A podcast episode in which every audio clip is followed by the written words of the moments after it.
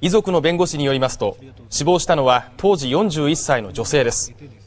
女性はおととし東京女子医大病院で臨床試験中の補助人工心臓の埋め込み手術を受けましたがその後この人工心臓がずれて胃に穴が開き去年10月合併症を起こして脳出血で死亡したということです。遺族らは女性は手術当らは女性は手術当時の体重と身長などが臨床試験を行う条件を満たしていなかった可能性があるとして調査委員会を設置して事実関係を解明するよう病院側に文書で要請しました。病院側は臨床試験については厚労省の省令にのっとって適切に行われていると認識していますとコメントしています。